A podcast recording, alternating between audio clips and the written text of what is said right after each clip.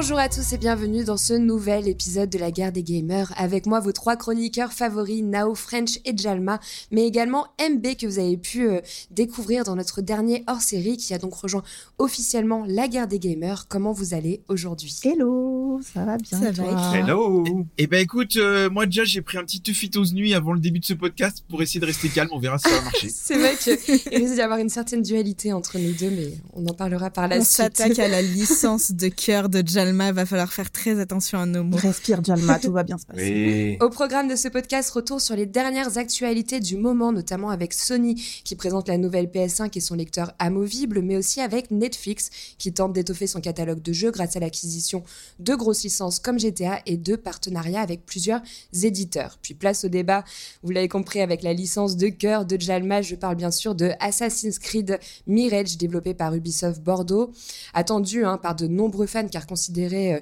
euh, comme un épisode de réconciliation permettant de retrouver la quintessence de la saga. Mirage est-il un réel retour aux sources ou une formule qui a atteint ses limites? C'est l'analyse qu'on essaiera de tenir en seconde partie. Et pour terminer ce podcast, place à un dernier débat sur l'avenir de la saga Assassin's Creed avec la question Ubisoft arrive-t-il à bout de souffle avec cette formule? On tentera d'y répondre tous ensemble, mais pour le moment, on va tout de suite passer à l'actu mitraillé. C'est l'heure de l'actu mitraillé On commence cette actu mitraillée avec Sony qui dévoile sa nouvelle version de la PS5 avec son lecteur de disque amovible, une version slim de la PS5 plus petite et donc plus légère mais aussi 100% digitale.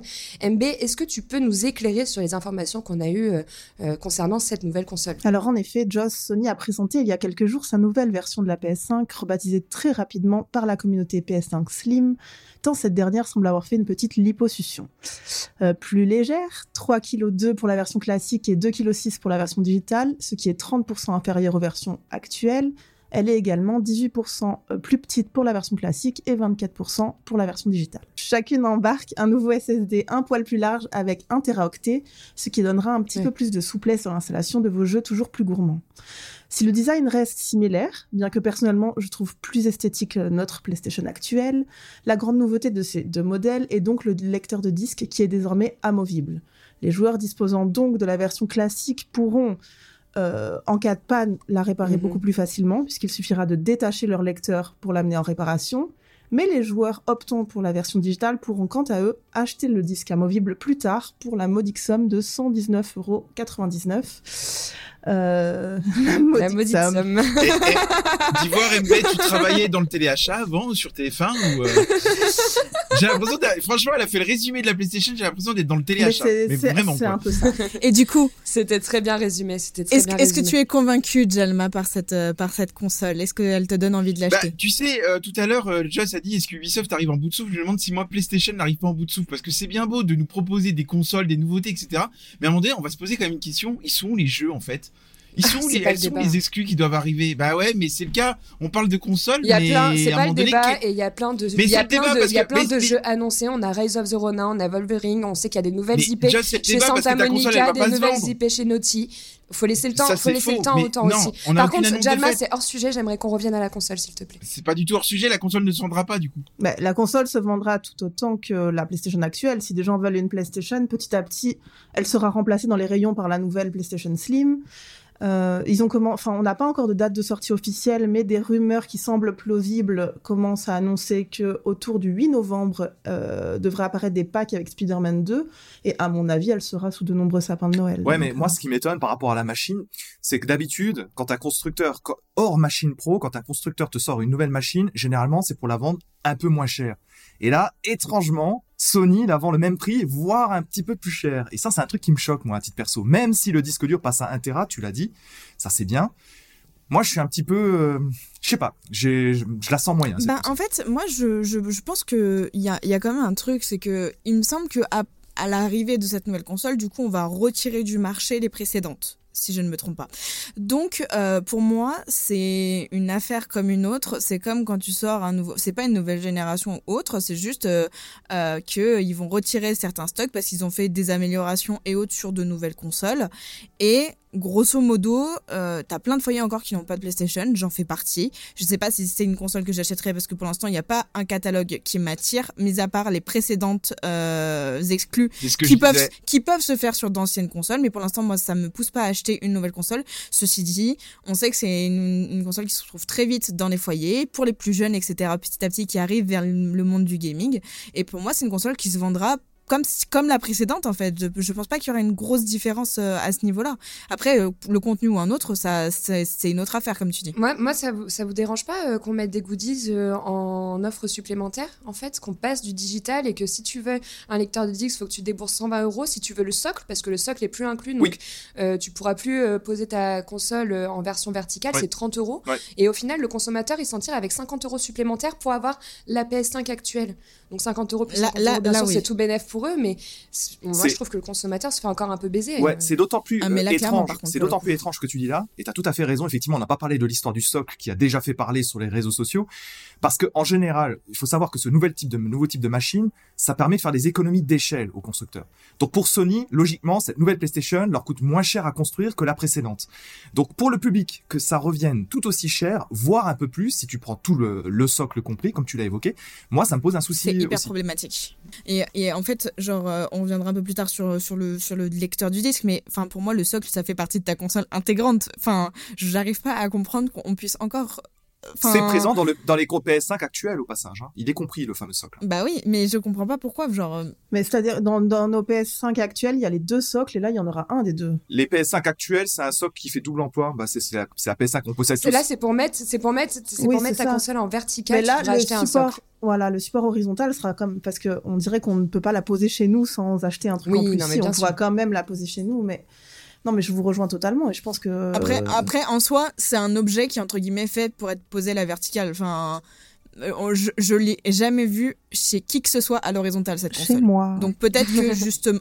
Ah ok bon bah tu es la première personne. C'est l'exception à la règle. Mais j'ai pas vu comment était posée ta console. Mais du coup, c'est vrai que, en fait, c'est vraiment un objet que, de la manière dont tu le poses, il fait très décoratif et euh, il est totalement différent de la, de la X, par exemple, que tu peux poser, ou de la S, de la S euh, du côté de Xbox, que tu peux poser dans les deux sens. Dans tous les cas, ça changera rien, tu vois. Mais je le vois vraiment comme objet décoratif et du coup, c'est vrai que ça me fait bizarre de l'avoir à la vert, enfin à l'horizontale. Jalma, Jalma, on est passé sur un podcast d'Orcel, là, ou je sais pas, j'ai un truc qui m'échappe. non, mais moi, c'est, non, mais c'est ce que je disais. Après, là, on parle de console, etc. Moi, je reviens juste à la stratégie globale de PlayStation. Euh, tu vois, à la limite, moi, je suis plus inté- intéressé par le PS Portal qui va, qui va sortir au euh, mi-novembre, où ça va être une console portable qui va, euh, qui va pouvoir euh, permettre de jouer à distance si ta console est présente ou si tu as une connexion Internet. Là, ça peut avoir un intérêt. Par exemple, tu veux jouer dans ton lit le soir ou tu veux jouer dans ton bain, c'est, c'est agréable. Mais je vois pas, moi, l'intérêt de, de sortir une nouvelle console pour découvrir potentiellement des opus qui vont prochainement arriver sur PC en fait. C'est pour ça quand je disais tout à l'heure qu'il n'y a pas d'annonce pour de pour les pro... Moi, je, ça aurait été plus malin, tu vois, d'annoncer la console avec des nouveaux jeux en même temps, de faire un pack et pas avec des packs existants. Euh, voilà, de on n'a plus de visibilité sur leur Mais stratégie. je trouve que c'est pas le débat parce qu'en fait, un PC qui fait tourner les jeux de PlayStation, c'est un PC qui vaut entre 2000 3000 euros. Donc, les gens qui ont une PlayStation aujourd'hui vont pas acheter la version Slim. Par contre, les gens qui souhaitent une console vont passer à la version Slim directement. Donc, de dire que les jeux exclus sur PlayStation arrivent trois mois plus tard sur PC, mais il n'y a pas tout le monde qui a le budget pour se payer un PC qui fait tourner les exclus de PlayStation. Donc, euh, ça, je trouve que c'est un autre débat. Enfin, Mais pour moi, qu'est-ce qui fait vendre une Xbox actuellement? C'est le Game Pass, par exemple, parce qu'ils ont une offre Game Pass qui est très intéressante. Là, actuellement, qu'est-ce qui Oui. te fait vendre une PlayStation à part Spider-Man 2 C'est un peu léger. Spider-Man à 2. part Spider-Man 2. Ouais, mais voilà, tu vois, tu m'as. God of War. Qui va arriver prochainement sur PC dans, sur PC dans un an, j'en suis persuadé. Euh, Nao, pour qu'on revienne un peu euh, du coup à cette euh, console Slim proposée par Sony, est-ce que tu penses là qu'avec cette option euh, de lecteur amovible, euh, Sony tente un peu à pousser les consommateurs à la dématérialisation du jeu vidéo Hmm, non, de mon point de vue, non. En fait, Sony va laisser la place euh, et la possibilité à, à ses joueurs en fait de continuer à jouer en physique et en démat en fait.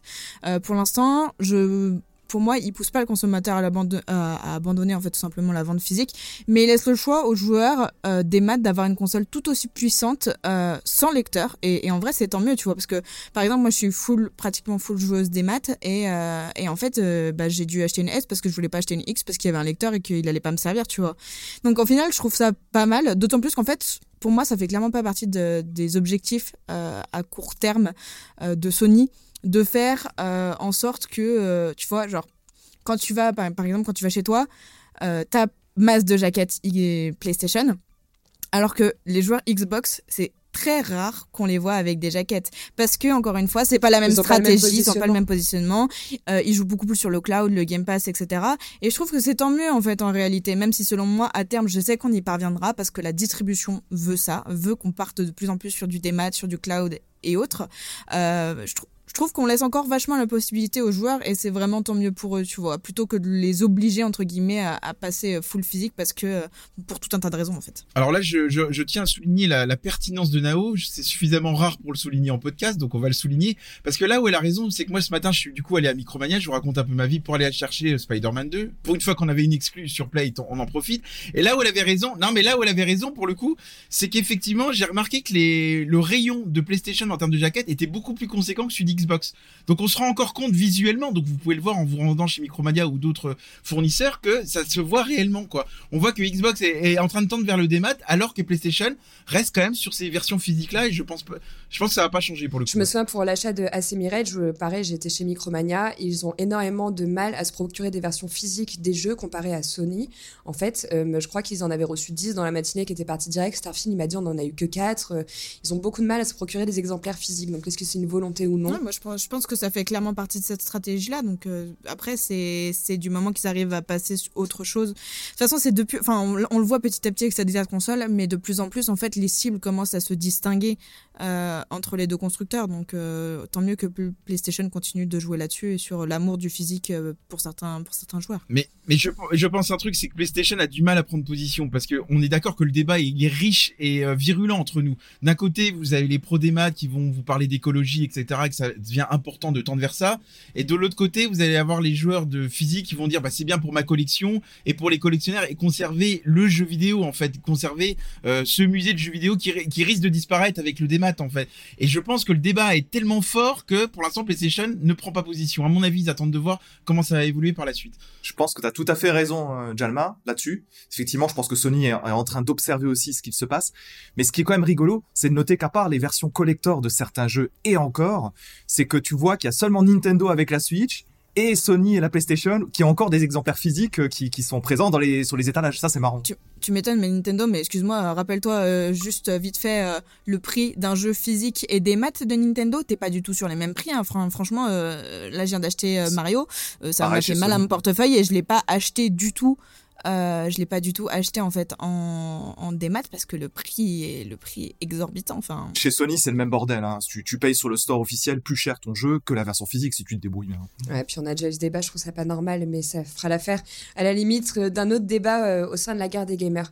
Euh, là, je voulais qu'on passe un peu à Netflix, un tout autre registre. On apprend que Netflix va chercher euh, à, à intensifier la diversification euh, euh, vers le gaming de son catalogue en rentrant en négociation avec Tech2.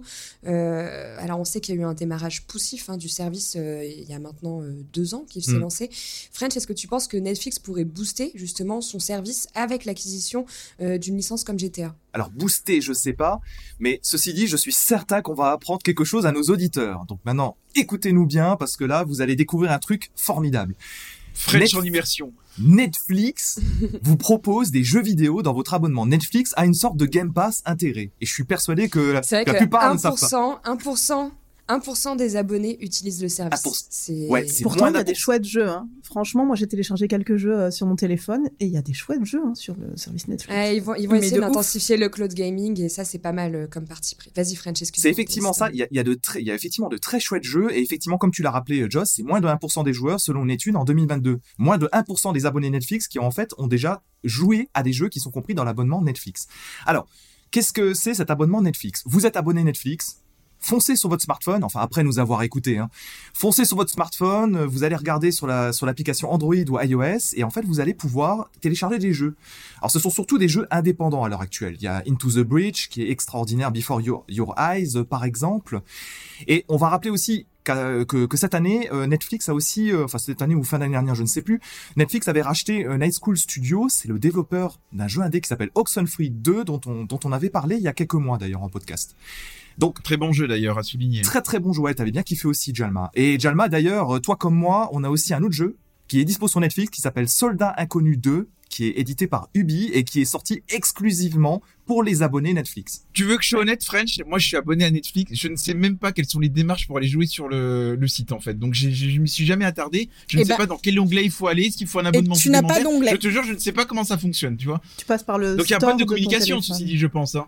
Tout se fait par le store de ton téléphone. Ouais, c'est ça. C'est comme quand tu cherches ta série, au milieu, tu as des jeux. Exactement. Et et tu peux, tant que t'es abonné, tu peux y jouer, tu peux jouer à ton jeu gratuitement puisqu'il est compris dans ton abonnement.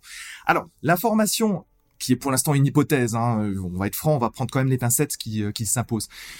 Aujourd'hui, on sait que, selon différentes sources américaines euh, connues, on sait que, que Netflix est en discussion avec Take-Two, Take-Two qui est derrière, qui, qui possède entre autres Rockstar et qui donc possède des licences pas très connues comme Red Dead Redemption et GTA au hasard.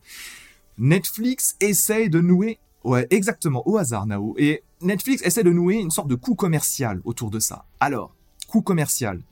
Est-ce que Netflix essaie d'avoir GTA en exclusivité chez eux? Ça paraît difficilement crédible. GTA, c'est quand même une poule aux pour euh, Take-Two, pour Rockstar. On voit mal quand même Netflix pouvoir aligner les billets pour euh, pouvoir acquérir cette exclusivité.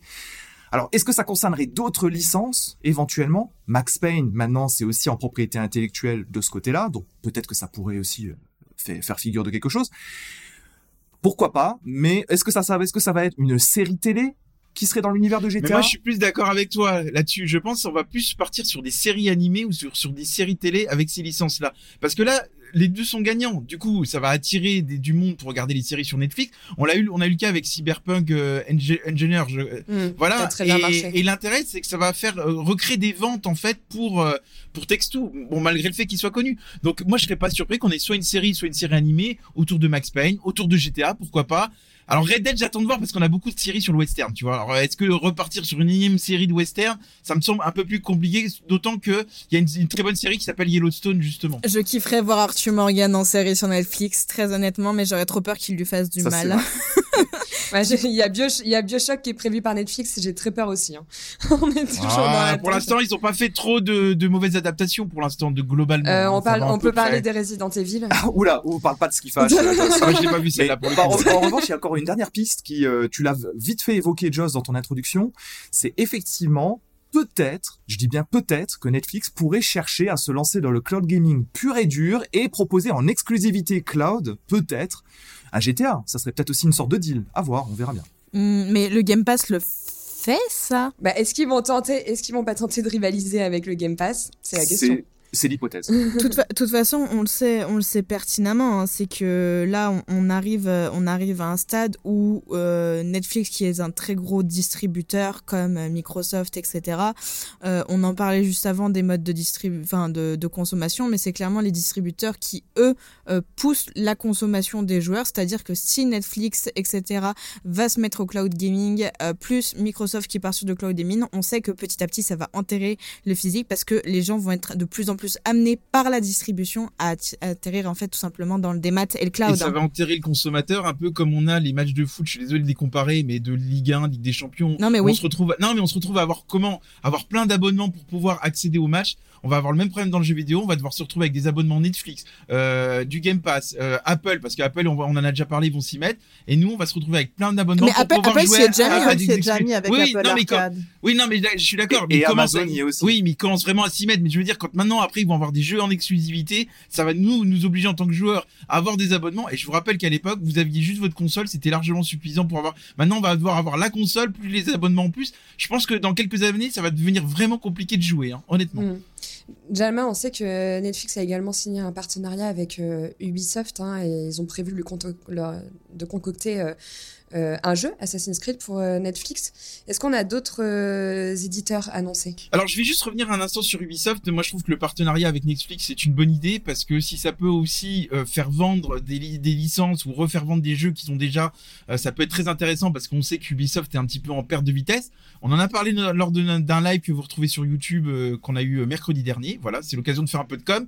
Euh, et en fait, il y a une série animée qui est, qui est prévue autour de Splinter Cell. Je pense que French va lui parler parce qu'on aime beaucoup cette licence-là. Et il, a été annoncé deux saisons de 16 épisodes. Donc voilà, donc pour l'instant on n'en sait pas plus. Alors effectivement, Netflix euh, a, passé d'autres partenariats, notamment avec Crystal Dynamics. Euh, et il y aurait une série animée qui a été annoncée en 2021, mais pour l'instant on n'en a pas vu le jour, autour de Tomb Raider. Ça peut être très sympa. Euh, mais alors maintenant c'est compliqué parce que vous savez qu'Embracer Group, euh, qui a racheté Crystal Dynamics, est en difficulté financière. Il y a eu des licenciements euh, chez Crystal Dynamics. Est-ce qu'à un moment donné ça va pas impacter ce partenariat-là ou le développement? C'est toujours pareil. Hein, qu'on sait que quand il y a une crise économique, il peut y avoir des partenariats remis en cause. Voilà. Bon, je rappelle aussi que Netflix, vous savez, euh, travaille avec CD Projekt sur des, des séries qui sont déjà diffusables, enfin qui ont déjà été diffusées sur The Witcher, euh, Cyberpunk, etc. Euh, il y a une série également sur euh, sur League of Legends. Donc, euh, je pense que Netflix va continuer à pousser sur cette voie-là. et l'ensemble des séries est pas trop mal. Bon, à part The Witcher, pour qui a été un peu décevant, notamment pour moi. Mais euh, je, je pense qu'ils s'orientent vers ça de plus en plus. Donc, à mon avis, dans un avenir proche, on va devoir de plus en plus de partenariats. Après, vous connaissez Netflix, c'est euh, chasse gardée pour avoir des infos chez eux, c'est compliqué. Ouais, après, euh, je pense que tout simplement, en fait, euh, Netflix voit qu'il peut avoir lui aussi sa part du gâteau, euh, que le jeu vidéo, euh, c'est une industrie qui brasse, et euh, quand on est un géant comme Netflix, on veut toujours plus d'argent, donc euh, ils vont là où ils peuvent récupérer, j'ai envie de vous dire. Donc ça me ça me choque pas du tout qu'on en arrive là aujourd'hui. Et euh, je reprends juste, hein, j'ai dit un jeu Assassin's Creed, ça sera donc trois jeux Assassin's Creed mobile euh, qui étaient prévus à partir de cette année. Donc on va avoir des informations, je pense, très Et, prochainement. et on aura une série télé euh, sur Assassin's Creed, hein, qui a une série animée hein, qui est annoncée. Bon, allez, bah, c'est terminé pour euh, cette mitrailleur. On va tout de suite passer au clash du mois.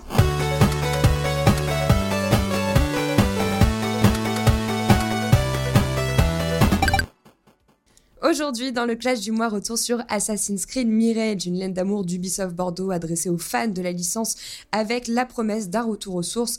Alors, entre confrérie d'assassins, furtivité et infiltration dans un Bagdad, il faut le dire, assez époustouflant, les codes sont bien là, mais suffisent-ils pour en faire un opus euh, louable? C'est la question euh, euh, qu'on va tenter de répondre, mais avant d'en parler plus, vous avez l'habitude, je vais laisser la parole à French pour vous conter l'histoire et après, place au débat. Et merci Joss. Alors on va va on va réviser un petit peu nos cours d'histoire là, l'espace de allez deux minutes. Euh, vu, vu, vu mes notes de bac, à mon avis, euh, non. Ouais, je sais. Vous a- vous adoriez lier vos cours d'histoire-géographie, c'est ça? No, Avec assez on voyage, hein, vous le savez. ouais, no, no joke, c'était ma matière préférée. Moi, c'était ma matière préférée aussi. Tu vois, ça sera le seul point commun que j'aurai avec Joss durant ce podcast. et- et MB, l'histoire géo, c'était ton truc, c'est ça? L'histoire, c'était mon truc, la géo un peu. D'accord. Bon, on va voir ce qu'on peut faire.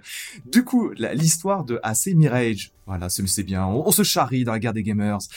Alors, le AC l'histoire prend place au Moyen-Orient. Moyen-Orient et plus précisément à Bagdad. Ça, vous le saviez tous. L'époque, peut-être que vous ne l'aviez pas forcément capté, même si c'est dit dans le jeu. Hein, ça se passe au 9e siècle. Donc, il y a déjà quelques centaines d'années en arrière. Alors dans AC Mirage, vous allez suivre les aventures de Bassim. Bassim a 17 ans au début du jeu. C'est un petit voleur de quartier, c'est un petit mec qui essaye de survivre euh, alors que la vie elle est, elle est difficile quoi dans, dans cette époque-là à Bagdad. Alors suite à un drame qui intervient assez vite dans le jeu, on, enterra les aboutissants, ça, il va croiser le chemin de Roshan. Roshan c'est une guerrière aguerrie qui est membre de ceux qu'on ne voit pas. Les membres de ceux qu'on ne voit pas, c'est en fait ce qui précède la confrérie des assassins qui va être créée un tout petit peu plus tard dans un certain AC Origin. Mais ça, c'est une autre histoire. Quelques mois après un entraînement intensif qui est digne de Batman dans Batman Begins pour les amateurs, Bassim va devenir un membre, euh, un membre complet de ceux qu'on ne voit pas, et il va devenir euh, l'assassin en devenir euh, que vous allez pouvoir contrôler au sein du jeu.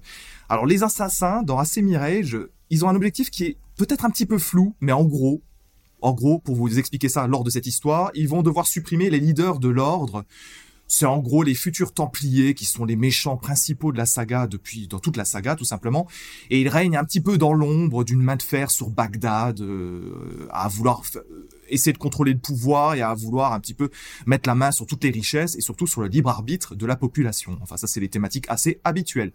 Et pour l'anecdote, pour terminer cette petite histoire, faut savoir que AC ça se passe 20 ans 20 ans avant la rencontre avec Eivor dans Assassin's Creed Valhalla. French, est-ce que c'est toi qui as écrit le conte des mille et une nuits d'ailleurs, qui a été un ouvrage qui est apparu pendant le 9e siècle à Bagdad? Je me posais la question. Alors, ce n'est pas ça, et Scheherazade est une sacrée conteuse. Non, mais pour rebondir euh, sur ce que tu dis, en fait, comme tu dis, pour ceux qui ne l'auraient pas compris, euh, l'objectif euh, des assassins, supprimer les leaders.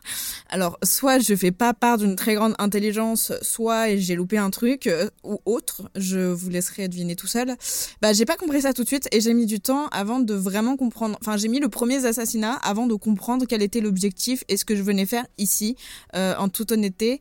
Euh, faut savoir que hum, moi, j'ai juste fait assez Valhalla. Et j'ai pas trop kiffé justement la narration, je me perdais beaucoup. Au final, j'ai trouvé que ça se ressentait un peu plus, mais il y avait beaucoup de points d'ombre selon moi euh, entre les différents assassinats et la continuité en fait de la narration. Là où je te rejoins, c'est je trouve qu'on enchaîne un peu les missions au début. Je trouve que le dernier acte c'est très intéressant et sur le début de game c'est un peu de manière mécanique. euh, On y va tête baisse sans avoir vraiment grand intérêt sur le scénario. Et là ça m'a dérangé euh, un peu comme toi Nao. Moi. Bah, Je pense qu'il faut quand même pas avoir inventé le- l'eau chaude pour comprendre rapidement quand même euh, qu'on va combattre euh, l'ordre euh, des Templiers quoi. Enfin, Oui, pas l'ordre Bien sûr, mais c'est mais anciens, mais enfin, bien sûr, mais là, vite. compris, les tenants et les aboutissants. C'est une histoire, je veux dire, elle, elle est pas transcendante. Je veux dire, c'est du vu et revu. Mais je suis pas du tout d'accord avec ça. Honnêtement, Je- Sur la dernière partie, à la limite, tu vois, ils auraient, ils auraient joué un peu plus avec la dualité de Bassim et sur sa transition. Pour moi, il y aurait peut-être un, état- un scénario qui serait un peu plus intéressant. Là, c'est juste, t'enchaînes mécaniquement les missions avec les, les membres de l'ordre. Et sur la dernière partie, t'as cette noirceur qui vient apparaître, ou t'as ce côté avec la transition avec Bassim qui devient intéressante. Et pour moi, c'est dommage parce que cette transition-là qui aurait pu J'aurais faire aimé qu'elle soit voilà, tout au long. ça aurait dû être tout au long et qui aurait pu faire un scénario un peu plus complexe et un peu plus poussé. Et ben, elle sert juste de conclusion à l'histoire et du coup, c'est un peu frustrant, tu vois. C'est c'est une petite bride dans tout ce que le scénario est et dans tout ce que cette bride aurait pu apporter au scénario. Moi, je trouve que, parce que vous le dites, c'est un préquel à Valhalla, et je trouve que euh, c'est quand même important d'expliquer que euh, même si c'est un préquel à Valhalla, on peut le faire sans avoir fait Valhalla. Parce que euh, moi, c'était mon cas. Et euh, par contre, je vous recommande, si vous n'avez pas fait Valhalla, d'aller voir des vidéos. Il y a plein de créateurs de contenu euh, très talentueux qui font des vidéos résumées centrées sur Bassim, parce que l'histoire dévore pour euh, ce... cet Assassin's Creed, on s'en fout un peu. Mais euh, euh, regardez qui est Bassim dans Valhalla pour comprendre. Et justement, moi, je trouve, je suis un peu moins dur que vous, parce que j'ai vraiment aimé euh, suivre le parcours initiatique de quelqu'un qui veut devenir un assassin, de partir du, du fait que euh, c'était un... Mais même ce parcours initiatique, même ce parcours initiatique, je trouve qu'il est en retrait. Sur la première partie, il y a une grande importance sur ce parcours. Tu vois, il y a des cérémonies, on voit vraiment l'évolution de Bassim. Et à partir d'un certain moment, donc quelques heures après ta game, à partir du moment où t'es arrivé dans Bagdad, etc.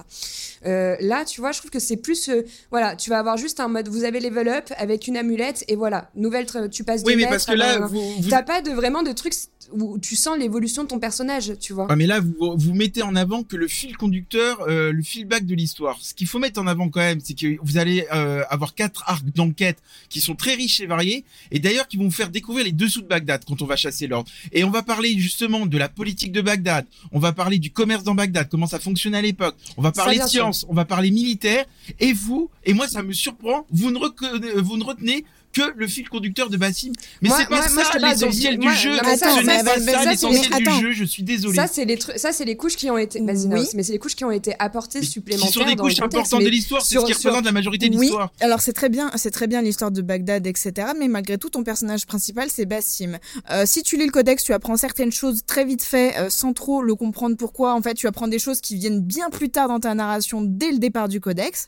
Euh, alors oui, tu vois, genre, j'ai trouvé ça très cool, par exemple, de comprendre pourquoi est-ce que dans Valhalla, il a un doigt coupé, par exemple. Et ben là, tu viens l'apprendre. Mm. Tu, tu apprends des choses petit à petit, mais je trouve que justement, euh, on aurait pu, euh, même si la narration, elle est ce qu'elle est et que l'histoire de Bagdad est très riche et justement, elle vient approfondir cette narration-là, j'aurais préféré que ce soit Bassim qui soit au cœur de cette narration Ouais. et que grâce à lui, on vienne apprendre euh, les dessous de Bagdad, tu vois. Et justement, moi, ce que j'aime, c'est l'émotion que je vais avoir avec un personnage que je joue. Et au final, cette émotion, bah, je l'ai pas spécialement. Je sais qu'il a une attache avec certains personnages personnages, C'est normal ça. Mais parce qu'en fait, le problème qu'il y a, c'est que vous n'êtes pas des érudits d'Assassin's Creed. Alors pourquoi je dis ça? Parce qu'en fait, il y a beaucoup, beaucoup de références à Assassin's Creed, notamment par des notes, etc.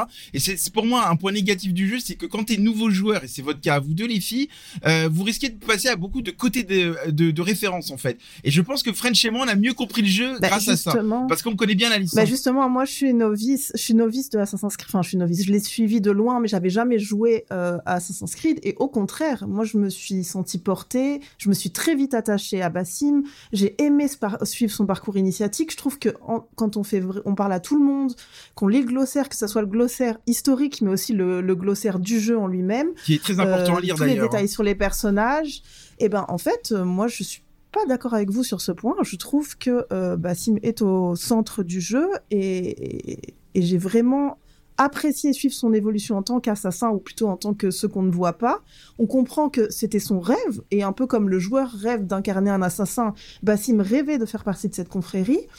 Et je trouve qu'on passe pas. Mais, côté, mais, mais Moi, ce que t'as pas compris, suis- c'est que Joss et Nao, ça faisait, long, ça fait longtemps qu'elles ont arrêté de rêver, en fait, tout simplement. Non, Non. n'importe quoi. Et, et j'ai quand même fait, et j'ai quand même fait celui à Paris, j'ai quand même fait Origine, j'en ai quand même fait Valhalla que j'ai pas terminé, mais j'ai quand même fait des Assassin's Creed. Je peux pas dire que je suis novice, donc mon opinion n'est pas novice sur euh, Et Assassin's j'ai Creed. j'ai juste beau être novice, euh, excuse-moi, ça n'empêche pas de, de reconnaître si une narration elle me plaît ou non. Genre, certes, oui, je sais qu'il y avait des rêves que je n'avais pas et que j'ai été chercher, mais de l'autre côté, ça n'entache pas ce que je pense euh, de ce qu'elle est. Tu vois, genre, euh, c'est pas comme si j'avais Moi- zéro rêve. Moi, je trouve ça, je trouve ça, euh, je trouve certains propos qui sont très, très, très durs dans ce que j'entends.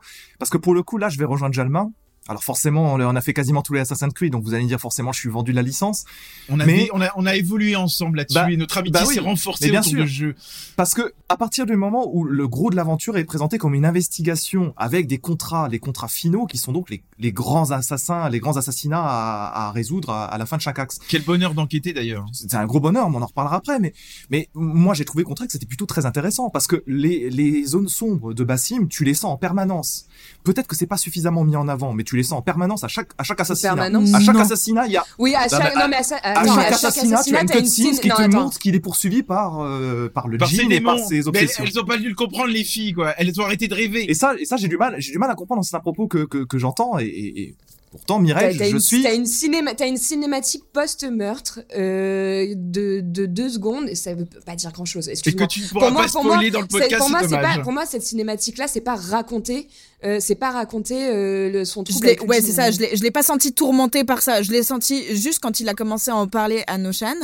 Et, euh, Et quand, ils en parlent tout le temps, tout le long de l'histoire. On Et- sent et- qu'il est et- tourmenté. Et quand, et quand il a pour les le coup, assassinats. à côté de quelque chose Mais en dehors de ça, quand tu es seul, tu vois, genre, c'est c'est peut-être tout bête, mais euh, t'as pas spécialement beaucoup de grandes réflexions personnelles sur ce qui est en train de se passer, etc., tu vois, qui auraient pu nous en apprendre plus. Par contre, moi j'ai encore deux choses importantes à dire Je- aussi. non, non, attends, je, termine vite fait, Jalma. Je vais juste te répondre là-dessus. Le seul point où je vais quand même essayer d'aller dans ton sens, Nao, même si honnêtement je partage pas du tout ton point de vue là-dessus, le seul point, c'est que je te reconnaîtrai que la dramaturgie personnage n'a jamais été le fort de chez de Ubi dans les Assassin's Creed. Donc là-dessus, oui, je te reconnais un truc, c'est pas suffisamment centré, et même s'il y a des efforts faits dans Mirage par rapport à d'autres Assassin's Creed, c'est pas suffisamment balèze encore sur le récit du personnage central. Là-dessus, je te rejoins. Pour le reste, je suis pas d'accord. Il y, a, il y a deux points importants à dire sur le scénario parce qu'on les a pas évoqués. Moi, je trouve que le scénario euh, dès le départ, c'est de la haute intensité et ça va vous faire penser quand même pour certains à l'histoire d'Aladin euh, de, de Walt Disney. Je Ouais, rappelle bah d'ailleurs. justement, c'est le début de l'histoire. Excuse-moi, c'est au niveau de Disney, quoi. Tu Je regardes je ra- les, les- tu vois, les, non mais les lignes de texte, etc. Je trouve, mais c'est d'un neuneu. Par contre, Just, tu euh, devais pas écouter ton prof d'histoire géo parce que j'allais donner une info d'histoire géo. Il faut savoir que Aladdin euh, est issu des contes des mille et une nuits. euh, alors bien plus tard, pas au 9e siècle, mais est issu de ça. Par contre, un défaut du scénario, et ça, ça va parler aux fans d'Assassin's Creed, on regrettait, on va regretter une nouvelle fois que la méta-histoire soit vraiment en retrait, voire quasi inexistante. Je pense que c'est quand même important de le rappeler parce que on reproche beaucoup ça à la licence d'Assassin's Creed. Là encore, on a du mal à voir où ils vont aller avec la méta-histoire. Voilà, c'est important de le dire pour les fans Tu regarderas, il y a une fin, euh, il y a une vidéo sur YouTube que je t'enverrai où il y a une, des, des séquences de fin qui ont été retirées et qui teasent un Ouais. peu euh, ce que peut être la suite euh, des Assassin's Creed et avec cette histoire justement euh, dont tu parles, Jalma. d'une manière plus générale là-dessus pour pour terminer et il- en fait, dans le vers le début du jeu et sur la fin du jeu, ils retrouvent un petit peu ce lore et ils arrivent un petit peu à raconter des choses en rapport avec la méta-histoire que tu évoques, euh, Jalma. Mais effectivement, en dehors de ça, ça inexiste. Euh, ça fait euh, quand même du bien, je pense qu'on s'accorde tous de retourner à une formule un peu simplifiée, honnêtement, sur cet épisode. Euh, On se perd moins dans la narration que on le se perd RPG. hein. beaucoup moins, c'est quand même beaucoup plus condensé, donc ça fait plaisir, c'est plus intense. Euh, J'aimerais qu'on passe un peu à, à la DA. Nao, est-ce que tu veux nous parler un peu de, de la DA de Assassin's Creed Mirage? Bien sûr, donc on l'a dit, on est au cœur de Bagdad et quelle ville immersive et pleine de vie. Vraiment, les paysages sont Ouais. denses, Mm. détaillés. La ville est divisée en plusieurs quartiers en fait assez dis- distincts, chacun avec son mode suivant ce euh, en fait à quoi il se rapporte euh, industrie, culture, commerce, pauvreté, etc., etc. L'univers et l'ambiance sont vraiment pour moi l'un des points forts de cette expérience. La véritable, la ville, euh, c'est un véritable terrain de jeu. Très honnêtement, j'ai vraiment kiffé ça. Elle est plutôt couleur vive, chaude, etc. Enfin, normal, on est en Irak, euh, au beau milieu du désert, donc j'imagine que c'est pour ça. Mais voilà. Très belle analyse en tout cas. Ah, c'est- savoir qu'on était dans le c'est- désert. euh. C'est marrant qu'il y ait des couleurs chaudes dans un dans un monde de désert. Je- on découvre. J'ai passé clairement mon temps à faire des photos in-game. Les environnements sont très carte postale, ce qui selon moi apporte son lot d'aspects positifs comme négatifs. Et qui sait, je sais, vont ne pas faire plaisir à Jalma, mais je trouve que du coup, qui dit paysage vu de loin, très carte postale, et ben au niveau du, des textures, je les trouve moyens, car très souvent, ce qui est fait pour être vu de loin n'est pas fait pour être vu de près, et c'est là où je trouve qu'on va perdre en qualité, euh, où ça sera un peu moins beau à cause du détail. Euh, on sait que dans le jeu vidéo, en fait, on peut très difficilement faire du, texturing vu de très près et de très loin. Forcément, les rendus sont pas les mêmes. Voilà. Cara Design, je trouve que ça fait un peu partie des petites bêtes noires d'Assassin's Creed avec Bassim et ses gros yeux. Heureusement, il se bonifie avec les années, mais c'est pas encore ça. Les ânes et les faucons euh, sont toujours plus beaux que lui au fur et à mesure de l'expérience et je trouve ça un peu dommage. mais bon, voilà. Animation assez rigide, même si certaines, euh, surtout les celles qui sont un peu plus cinématiques, je les ai trouvées vraiment très cool au niveau des détails de mort, etc. Autre point fort selon moi, c'est l'ambiance sonore qui est produite du coup par Brandon Angelite. Euh, alors Ah. attendez, Ange, je vais le dire très français, mais Brandon Angélite que je trouve vraiment bon, où la musique vient clairement servir le gameplay. Et de plus, j'ai trouvé que Lost fait partie de ces sons où euh, quand tu entends la première mélodie, tu sais à quel jeu il appartient. Et je trouve que c'est assez unique et c'est un très gros point fort. Mm. Sound Ouais. design très immersif et il accompagne parfaitement le jeu, vraiment. Euh, je- Grosso modo, je- je- dans l'ensemble, je le trouve plutôt bon, même si en fait graphiquement, j'ai vu euh, des faiblesses et c'est normal, c'est lié au moteur, c'est lié aux capacités techniques qu'on pouvait faire. Ça n'entache ni la narration ni le gameplay, mais c'est juste que je sais que j'aime bien avoir un jeu qui est beau. C'est, je veux pas non plus de l'hyper-réalisme, mais il y a des petits trucs qui m'ont chiffonné chez Bassim. C'est tout, c'est comme ça, euh, tant pis. D'ailleurs, euh, j'ai- j'ai fait des recherches de, pour euh, Nao et Joss qui ont fortement critiqué les graphismes. Je vous ai trouvé du boulot euh, dans des intermarchés au rayon feu et légumes. Ah. Au rayon feu et légumes. Alors pourquoi, je dis ça Pourquoi Je- non mais laisse-moi finir. Pourquoi je dis ça? Parce qu'en en fait, au rayon feu et légumes, on met tout en avant sur l'apparence et peu importe le goût du fruit, quoi. Bah c'est exactement pareil chez vous. C'est on s'arrête sur les graphismes. non. sans- Arrête, tout. Moi, je te demande juste, stop. Moi, je te demande juste, je te demande juste un minimum d'objectivité. Euh, Bagdad, je rejoins euh, Nao, c'est magnifique. Bagdad est vraiment très beau, c'est coloré et honnêtement, c'est le très gros point fort de Mirage et c'est ce qui le porte. C'est vraiment merveilleux, c'est vivant, comme tu dis, c'est coloré. Euh, les OST, pareil, elles sont sublimes. On est dans une immersion qui est vraiment là. Tu Eh vois, ben, donc, c'est le est rempli, ça, pour alors. Le coup, ils ont fait un beau travail. Ouais, mais excuse-moi, Ubisoft, ils nous ont sorti déjà des très bons jeux. Là, ok, c'est pas un excellent jeu. Je veux dire, moi, je pense au Far Cry, ça a été des beaux jeux, etc. à l'époque. Je pense à Origins, qui était un très beau jeu. Mais là, excuse-moi, quand tu vois les textures des cheveux ou les trucs dans le genre, en Bah, bah, 2023, c'est Bassim, pas Bassim d'avoir 17 un ans, il est dégueulasse. Tu peux pas dire que le jeu, tu Mais- peux pas mais- dire mais que le jeu est beau. Euh, La modélisation de Bassim, quand tu le vois jeune, avec, et Nao l'a très bien dit avec ses gros yeux qui ressortent, il, il est mal fait. Il Mais, est mal mais, fait. mais Josh, je, je pense qu'on va refaire des soirées ensemble parce que peu importe le flacon, tant que t'as l'ivresse, et l'ivresse sont là. On a une Oui, immersion. mais, mais moi, mais moi, mais moi, je te demande de l'objectivité. On est en train de, on est en train de, de décrypter le jeu, en fait, de manière. Eh ben, je vais décrypter le jeu. On a- La DA et le gameplay. Mais Sur la personne DA, ne on dit qu'il y a des qualités, mais énormément de défauts Mais quand personne ne s'attendait à une révolution graphique sur ce jeu. Euh, depuis le départ, on sait que c'est quand Mais même je n'ai un- pas attendu une Mais révolution. tout le monde sait depuis le départ que c'est un DLC. On savait qu'ils allaient reprendre le moteur graphique de d'AC Valhalla. D'ailleurs, je, vous- je vous fais le pari que AC Red, à mon avis, là, on aura un tout nouveau moteur graphique. Graphiques. Elle a voulu me dire ah bah Jalma c'est un génie, il l'avait deviné. On en reparlera bientôt. Euh, mais comme elle l'a très bien dit Nao, le jeu est immersif. La, la ville elle est bourrée de détails. On prend un plaisir fou de se balader dans les Oui, marchés mais, de oui, mais Bagdad. ça, oui, mais ça Chaque reste quartier a une daté. âme. Mais on s'en C'est daté quand Les- tu t'approches. C'est une des meilleures immersions de cette année 2023 dans les jeux vidéo. Je suis désolé. Tant, par l'OST qu'autre chose. Je, je- je vais t'énerver aussi, Josh. Je, je suis désolé d'avance. Vas-y, vas-y. Mais euh, je, je- moi, je rejoins, je rejoins Jalma aussi sur le fait, et on a pourtant Merci, des beaux bro. prétendants. On a un des jeux les plus immersifs de l'année. Ça, c'est un truc, euh, ça me paraît difficile de lui enlever ça à Mirage. Quand bien même il y a des reproches à lui faire. Sur le plan technique, il faut quand même rappeler un truc. Parce qu'il est très vivant. Il, il est extrêmement Il est vivant. très vivant. Il a des jolis effets de lumière. Je crois que tu l'as un petit peu mentionné, Nao.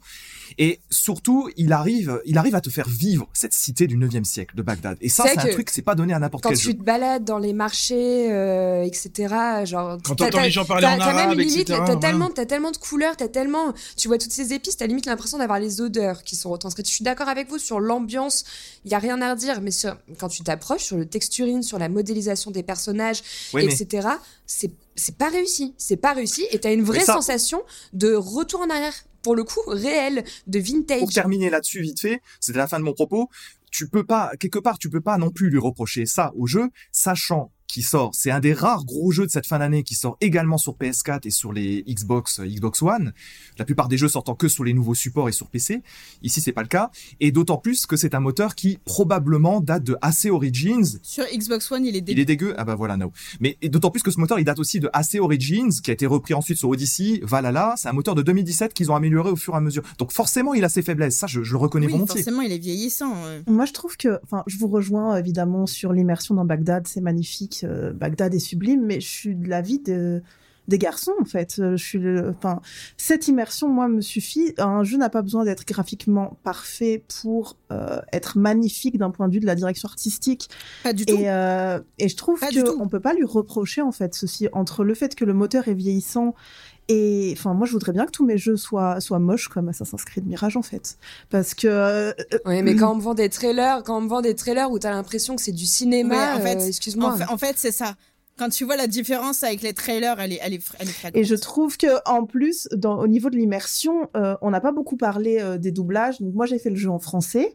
Euh, j'ai trouvé que les doublages en français étaient très Ah. Horrible. ok. Moi, je suis pas d'accord du tout avec vous. Je trouve que la doubleuse de, de Roshan, même si en anglais elle est merveilleuse, en français elle est tout autant géniale. Le doubleur de Bassim, ça va très bien. Et je trouve que le fait qu'il y ait toujours quand même des petites phrases en arabe dans les doublages en français et que Ça, la oui. foule parle arabe ça. Ça, fait oui. qu'on se sent vraiment à Bagdad. Et euh, franchement, euh, moi, je trouve qu'au niveau de la direction artistique, pour moi, ce jeu, c'est un Un sans faute. Oh, un sans faute. Je Mais, ça, entendre elle, ça. a, elle a- MD. mais elle a raison, l'architecture des bâtiments, on en a pas parlé, est juste incroyable, c'est un super rendu, on a des effets de lumière de dingue.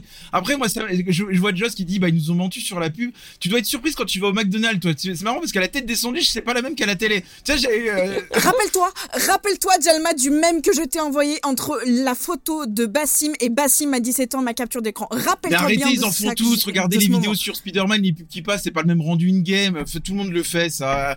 Elle Ouais, découvre la, la vie J'aimerais, publicité. j'aimerais, j'aimerais, j'aimerais qu'on, qu'on passe au gameplay. Jamais. Avant de t'énerver, tu vas prendre la parole. Juste avant, euh, pour finir, je, ça- justement, ça fera le lien entre direction artistique et gameplay. La maniabilité de Bassim est exécrable. J'avais envie de l'insulter tout au long de l'expérience.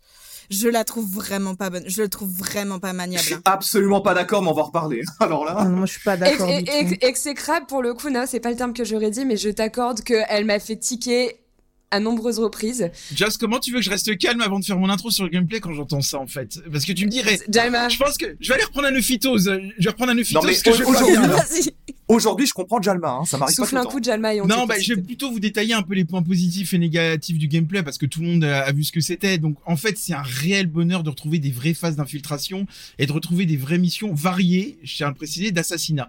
Euh, ça faisait longtemps euh, qu'on n'avait plus ça sur AC. C'était très axé sur les combats, notamment Valhalla. Pourtant, j'ai apprécié Valhalla. J'aurais été un des rares seuls parce que Valhalla s'en est pris plein la gueule. Bon, il va falloir un jour quand même m'expliquer parce que euh, il fait quand même des énormes ventes. Alors bon, j'ai toujours du mal avec les critiques des joueurs et quand tu vois les ventes en parallèle. hein, pour le coup, bon bref, ça c'est mon avis. Euh, oui, donc c'est ce que je disais, des approches variées dans les assassinats. Vous avez la- possibilité d'utiliser divers outils, des bombes fumigènes, des couteaux de lancer, des sarbacanes ou des aides environnementales, notamment dans les gros assassinats des membres de l'ordre. Alors ça ressemble un petit peu, euh, mais je vais pas aller trop loin dans le parallèle parce que sinon il y aura des vives critiques, un peu à Hitman. Hein, euh, où vous allez vous pouvoir vous fondre dans la foule, etc. Mais c'est beaucoup plus simplifié que dans Hitman. Euh, sinon, on va me tomber dessus si je dis que c'est au- aussi bien qu'Hitman. Donc, je vais pas aller sur ce terrain-là. Je me méfie euh, de, nos followers. Des parfois. auditeurs. Vous allez aussi également retrouver des phases d'enquête, comme on a parlé tout à l'heure, pour euh, découvrir qui se cache derrière les membres de l'ordre. Donc, vous allez traiter de la politique, du commerce, mais on va pas revenir là-dessus. On retrouve également euh, le classique un petit peu RPG, même si ça a disparu, deux arbres de compétences. L'un qui va vous permettre de développer vos outils, qui peuvent devenir parfois très cheatés, on va pas se mentir. Et vous allez pouvoir développer les capacités de vos personnages. Et on retrouve diverses missions annexes qui, qui ont leur intérêt. Moi, j'ai trouvé que les récits de Bagdad étaient intéressants à faire. Euh, la quête des éclats Oui. mystérieux était Et sympa. là, les moi, je, voulais voilà. juste compléter sur les missions annexes. Je trouve elles sont elles sont pas folles, mais elles sont bien. C'est ce qu'il faut. Et par contre, ce que je trouve cool, c'est qu'elles te permettent d'aller dans des lieux que tu aurais pu manquer en faisant que la principale. Et du coup, elles te permettent vraiment d'explorer encore plus. notamment les, notamment les contrats aussi hein, qui vont dans des c'est vrai que moi des- j'avais lu que les quêtes secondaires elles étaient inexistantes ou bâclées et je vous rejoins totalement, c'est pas du tout le cas. Donc je pense qu'il y a des gens qui font des Hmm. reviews un peu vite. Bah, t'as raison parce qu'en fait les récits de Bagdad ça vient euh, c'est l'héritage d'AC Valhalla on reprochait beaucoup à l'époque dans les quêtes annexes euh, d'aller à l'autre bout de la map et ils ont repris ce qui était fait dans Valhalla c'est-à-dire vous avez des, quêtes scénarisées mais en plus qui se font très bien parce qu'elles ont toujours lieu sur place ou dans un périmètre rapproché donc du coup ça met beaucoup de rythme à la quête en fait c'est ça qui est intéressant Mm, mm. Et euh, je, te rejoins Joss euh, sur ce que tu dis euh, par rapport justement aux endroits et tout. Moi je sais que j'ai trop kiffé fouiner et, et autres. Et en plus petit à petit, ben, au fur et à mesure que tu fais des assassinats, tu récupères en fait de nouvelles choses pour, pour t'armer en fait entre guillemets sur ta phase finale. Un peu, ça avait un tout petit peu c'est très loin comme ça, mais sur les mécaniques un peu Metroidvania où tu vas découvrir des choses que tu vas pouvoir renforcer petit à petit, améliorer. Et j'ai trouvé ça très cool. Et du coup, ça arrivé que des fois, je commence un contrat, je me dise, Hum, je suis pas équipé correctement, en fait, j'ai pas le bon équipement sur moi pour faire ça, parce qu'en fait, il me manquerait peut-être plus ça ou ça pour y répondre. Je laisse ce contrat, je continue sur ma quête principale et je reviendrai dessus un peu plus tard, tu vois. Et j'ai kiffé justement qu'on me laisse prendre mes quêtes et mes contrats comme j'avais envie de le faire. Les, les quêtes, il y a plusieurs couches de quêtes au sein du jeu. Je pense qu'on fait tous un petit peu le distinguo entre les récits de Bagdad, qui sont des les quêtes euh, à point d'intérêt assez riches. Je pense que Jama, tu seras ok là-dessus, qui sont assez riches au niveau de l'histoire et des rencontres de personnages qu'on fait. Et bon sachant que les récits de Bagdad il y en a qui j'ai trouvé moins bons que d'autres quand même hein. j'en ai un trouvé un ou deux qui étaient plutôt chiants à suivre il y a, je, vais pas, ouais, je vais être honnête il y a jusqu'au bout. effectivement, ouais, il y a effectivement plusieurs niveaux. Et moi, je- pour moi, c'est ce que je considère comme étant les quêtes annexes. C'est ce qu'on évoque. En revanche, les contrats, autant ils te font, euh, ils te font explorer peut-être des quartiers que tu n'as pas forcément vus toi-même. Maintenant, ça reste du quand même du classico-classique. Tu vas d'un point A à un point B, tu escortes quelqu'un la plupart du temps. Oui, Ça c'est m'a pas semblé super ça, ils bien sont, foutu. ils sont pas, ils sont pas, ils sont pas transcendants, mais ils sont pas mauvais. Ils sont, c'est rapide à faire. Ça te permet d'aller dans un environnement que tu découvres. Bon. Après, après, on va le dire, il y a quand même les coffres, on n'a pas parlé, après je laisserai la parole à MB, il y a aussi les coffres euh, qui te permettent vraiment d'améliorer tes, tes, comment, tes armes, ton armure, etc.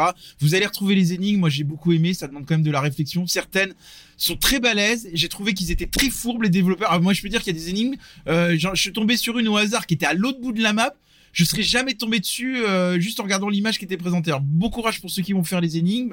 Les éclats mystérieux sont assez sympas. euh, Enfin voilà, c'est assez varié quand même. Il y a de quoi faire et ils en ont mis moins parce qu'on reproche beaucoup des quêtes FedEx. Ils en ont quand même mis moins, donc c'est quand même plus Ouais, beaucoup euh, moins. abordable. C'est pas du quoi. tout la même formule. Et digeste, on va dire. c'est vrai qu'il y a une mécanique dont on n'a pas parlé parce qu'on parlait des différentes façons de s'infiltrer. Et moi, il y a un truc que j'ai vraiment, vraiment adoré et je me suis vraiment amusée. Je suis devenue un peu une voleuse hors pair, mais j'ai adoré euh, subtiliser aux gens leur sacoche et qui contenait souvent des petits jetons.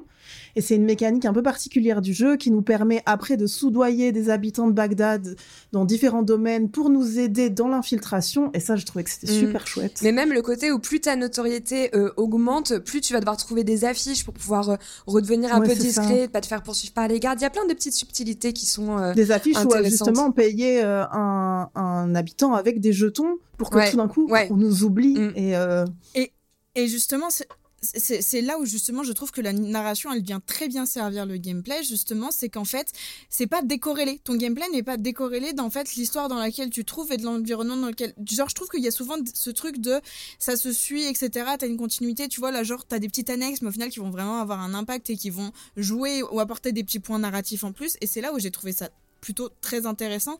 Autre chose de gameplay qui était quand même cool mais c'est voler Enfin, excusez-moi, j'ai passé des longs moments à être juste avec mon petit aigle euh, et à parcourir les endroits, regarder, etc. Beaucoup de compétences qui C'est- lui sont. euh, C'est sont- c'est des petites compétences en fait qui arrivent et justement qui se développent par palier pour qu'en fait on appréhende correctement ces mécaniques de gameplay, même si au final tu as toujours cette même boucle, je trouve, euh, globale, même s'il y a des petites variantes. Je trouve que tu as toujours cette boucle de je vais réceptionner un truc, je vais à l'endroit, je développe ma caisse, je vais chercher mes indices et puis au final de fil en aiguille tu apprends des choses. Bah, c'est là, c'est là où on qui disait. était assez récurrente. C'est là où on disait aussi que tu te perdais un peu dans la narration, que tu faisais ça de manière mécanique un peu et c'est Non, mais par contre, il faut, il faut quand même qu'on parle de ça. euh, quel bonheur de, de pouvoir s'infiltrer, de réfléchir Mm. euh, à ton plan d'action, c'est-à-dire Ouais. euh, par où est-ce que je vais m'infiltrer, se cacher dans les bottes de foin, se cacher dans la foule, comment tuer les gardes, de quelle manière, bonne. quel bonheur de, de réfléchir à son plan d'attaque. Moi, j'ai Et en adoré. plus, hein, t'as quand même ça. énormément de gadgets qui viennent te permettre euh, de t'infiltrer de différentes manières. Je pense aux bombes de poudre, etc., qui sont Ils très. sont un peu overcheatés, j'ai trouvé. Ouais, quoi, mais bon. c'est cool à utiliser quand tu mets ta poudre, tu vas au milieu des gardes, hop, tu fais un assassinat. C'est ça, ça ajoute un côté un peu sexy, je trouve, dans le gameplay. Ouais, il y a un autre truc, moi, qui m'a mis du baume au cœur par rapport à un autre jeu euh, qu'on a fait cette année. Euh, je sais que c'est pas propre à Mirage, mais c'est euh, la vision d'aigle qui nous permet de voir les coffres, euh, Mm. etc., euh, en, en surbrillance. Moi, ça m'a vraiment rappelé Revelio de Hogwarts Hogwarts Legacy. et J'en ai usé et C'est vrai. abusé. Ah, par contre, MBS, c'est vraiment propre à AC parce que c'est Oui, Assassin's Creed hein. 1 à l'époque, en je sais. 2007, qui avait, euh, qui avait mis ça en avant. Et je pense que ça a été repris notamment dans Guard Oui, je pense que c'est Hogwarts qui a Euh, copié assez, mais ça, moi, ça m'a mis du baume au cœur pour Moi- cette année. Moi, moi, est-ce que vous voulez, est-ce que vous voulez un peu que je vous parle des points négatifs ou pas Bah, du gameplay on va parler des points négatifs parce qu'on en a pas mal aussi. J'allais, je voulais en venir, mais je voyais French avant lever la main. Est-ce que tu avais quelque chose à dire, mon petit French? Non, j'avais envie d'enchaîner sur les et sur le reste, mais je suis sûr que Jalma va le faire mal. Vas-y, Jalma. Moi, je, je vais juste poser une question en aparté du podcast. Vous savez qu'on enregistre en webcam. Moi, je voulais savoir parce qu'il y a Nao qui enregistre en pyjama, mais en pyjama de Batman aujourd'hui. Et je voulais savoir si Il c'était est en trop beau. Et je voulais Trop savoir si c'était en signe de contestation du, du fait que Spider-Man, un jeu Marvel, soit sorti euh, hier. Euh, C'était juste ma question. Non, pas du tout. C'est juste que les vêtements cosy et tout pour traîner à la maison et enregistrer avec vous, c'est bien mieux. Et j'ai pas de t-shirt Spider-Man, mais si j'en avais un, il ferait partie de ma collection, c'est sûr. N'hésitez pas à m'acheter des t-shirts Spider-Man. Bon, est-ce qu'on parle un peu des points qui flashent? Moi, je voulais commencer euh, sur les points qui fâchent euh, par euh, les gardes euh, qui ont une, une faiblesse intellectuelle assez ridicule quand même. Euh, L'intelligence artificielle de Mirage, c'est clairement pas du haut niveau. Tu siffles dans un buisson, le mec arrive, tu le tues juste en face de son collègue, il ne te voit pas. Euh, pour moi, ça, c'est vraiment le plus haut ridicule euh, du jeu. je pense que sur ça, on va être tous d'accord. C'est une catastrophe. On va être tous, on va être tous d'accord, mais malheureusement, ça devient compliqué dans les jeux vidéo de trouver une IA qui est intéressante. Euh, J'avais promis à Joss mais que là- je le ferais pas, mais je vais quand même le faire parce que Non, sur ne Starfield, compare pas à Starfield, s'il te plaît, ça Mais- n'a rien à voir quand même. L'IA, de Starfield. Eh, est c'est pas- aussi pas- débile dans Starfield pas, que dans, non, dans elle n'est Mirage. pas hein. aussi débile. C'est pas la plus intelligente, mais elle n'est pas aussi débile que celle de Mirage. Mirage, on est sur un Ah, pour niveau moi, c'est du même acabit. Je pense que French sera d'accord là-dessus. Je, vais, je vais pas envie de me prononcer sur Starfield parce que tu sais que c'est un autre jeu, donc j'ai pas envie de rouvrir cette plaie-là. Mais en revanche, sur Assassin's Creed, euh, le point qui, où on sera d'accord, c'est qu'en fait, ça a toujours été ce type d'IA dans les Assassin's Creed. Donc en fait, Mirage s'inscrit Oui, dans la continuité, cas, en fait. ni plus ni moins. Tu peux trouver ça ridicule, mais pour moi, c'est une feature. C'est une feature Oui, du jeu. mais ici. on reste dans la médiocrité dans ce cas-là. On n'essaie pas d'évoluer. Tu vois, enfin, c'est quoi cette Mais mentalité c'était un DLC qui était prévu à la base. Et encore, quand je te trouve dire quand elle Eh est aux ben, fraises, elle elle il aurait dû est- rester, il aurait peut-être dû rester au terme de DLC. Oui, mais Et est- franchement, le rallonger histoire de boucher les trous du calendrier, c'était Mais peut-être pas normal que tu dis ça. Mais c'est normal que tu dis ça. Tu, toi, tu prônes les remakes. Alors autant faire Je des remakes pas que les faire des remakes. nouveaux jeux. Excuse-moi d'avoir apprécié Resident Evil cette année. C'est pas pour autant Bah, que je voilà, prône les remakes. à- Ça n'a voilà. rien à voir. Tu n'as pas d'argument, donc tu viens me contredire Mais je vais pas te donner d'argument. Tu veux voir. que je te donne un argument? Ils avaient un budget limité, donc ils ont repris les phases de codage d'IA de l'époque. Non, Et ils en sous, plus- sous et- couvert d'un retour, sous couvert marketing d'un retour aux sources, ils ont voulu coup- vous vendre un jeu qui n'est pas Mais il est exceptionnel. exceptionnel, c'est pas parce que tu n'as pas apprécié que le jeu n'est pas exceptionnel. Et l'IA est à géométrie variable, Non, et puis surtout, si vous remarquez, si vous, si vous remarquez bien quand même concernant l'IA, c'est qu'en fait, toutes les, inter- les toute l'intelligence artificielle se base par zone, entre guillemets. Quand euh, vous êtes, par exemple, dans, dans, dans, dans, des, dans des châteaux, enfin, dans des palais, des choses comme ça, où en fait, on va dire que c'est assez cubique et c'est séparé en plusieurs salles, euh, en fait, il y a ce truc de ça se joue pas vraiment au son, ça se joue vraiment quand tu rentres dans l'axe visuel de, de quelque chose à une certaine portée, à une certaine distance. Donc malheureusement, si ton ennemi il va être très loin, et bah tu vas pas rentrer dans sa zone et ça, ça va être entre guillemets un peu tant pis. Mais c'est pas qu'une question d'intelligence artificielle, mais de, euh, bah, de c'est un, pas forcément un algorithme, mais c'est un espèce de prisme où tu dois rentrer plein de choses en compte. Et pour éviter que ça devienne trop désagréable, bah, je pense qu'au détriment de certaines choses, ils ont accès sur des zones. Non, mais t'as des zones archi restreintes parce qu'en dehors de parler de l'IA des gardes, je sais pas si vous avez remarqué, mais quand vous voulez aller en face d'un marchand, un PNJ, pour faire du marchandage, etc., t'es obligé de te mettre putain dans un angle hyper restreint, vraiment face à lui, pour pouvoir appuyer sur Oui, ta touche. Mais c'est ce que je Mais parlais quand ouais, on me parlait de attends, euh, maniabilité. C'est ridicule. Et t'as une fois et t'as une fois sur deux en plus où l'action est buggée et où tu ne peux pas parler à ton marchand et t'es obligé d'aller en voir un autre. Moi, j'ai bien eu aussi le bug des marchands et ça, c'était vraiment très embêtant parce que des fois, il faut vraiment se mettre à un millimètre devant eux. Mais surtout, je me suis vraiment demandé euh, en jouant si les devs ne voulaient tout simplement pas qu'on ne joue que en infiltration en fait. Et si l'IA est si nulle, c'est aussi parce que même quand tu es obligé de combattre, ils ont mis en place des, des moyens de transformer le combat en infiltration, notamment avec les fumigènes dont vous avez déjà parlé. Et donc en fait, moi en jouant, je me suis vraiment dit, mais en fait, les devs, ils veulent pas qu'on combatte. C'est pour ça d'ailleurs que la personnalisation des armes est inexistante. Franchement, moi j'ai tout choisi à l'esthétisme. Parce Et que, d'ailleurs, dans les euh, marchands, on peut en parler. On a, on peut pas ni acheter d'armes ni d'armure. D'ailleurs, il y en a, il y a qu'une armure, mais d'ailleurs, si tu peux juste les améliorer. Moi, je me suis aussi posé la question de l'intérêt des marchands. Après, c'est vrai que je rejoins MB. J'en vois beaucoup sur Internet qui critiquent les combats.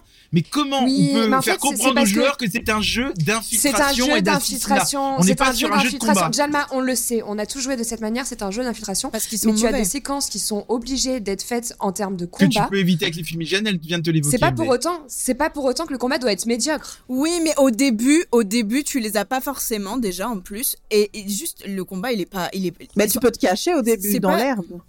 Tu te caches dans l'herbe. Oui, mais je trouve pas, je trouve pas ça fan. Puis tu vois, genre il y a des fois, où, des fois au, au, au- au détour d'un truc, bah hop, même si t'as beau faire de l'infiltration ou autre, il y a des fois où tu peux te retomber sur des phases de combat et autres, ça arrive, tu vois, c'est peu- ça Donc, il faut fuir. C'est le but du jeu. Oui, il faut fuir, mais quand ta maniabilité, elle pue du cul, très sincèrement, parce que c'est le cas, ta La maniabilité, maniabilité est ne très pue pas mauvaise. du cul. Je pense que ça serait bien que tu respectes le travail des développeurs. Et deuxièmement, les combats, ne jouez jamais à Hitman parce que si vous faites du gunfight dans Hitman, vous allez Mais rencontrer c'est pas ça, mais la hein. maniabilité, elle est mauvaise, et toi aussi tu l'as écrit, et je vois tes notes, Jalma, il y a écrit un J'ai mis parcours un parcours difficile. difficile à appréhender. appréhender. J'ai pas dit que c'était mauvais. Car le personnage n'est pas très réactif.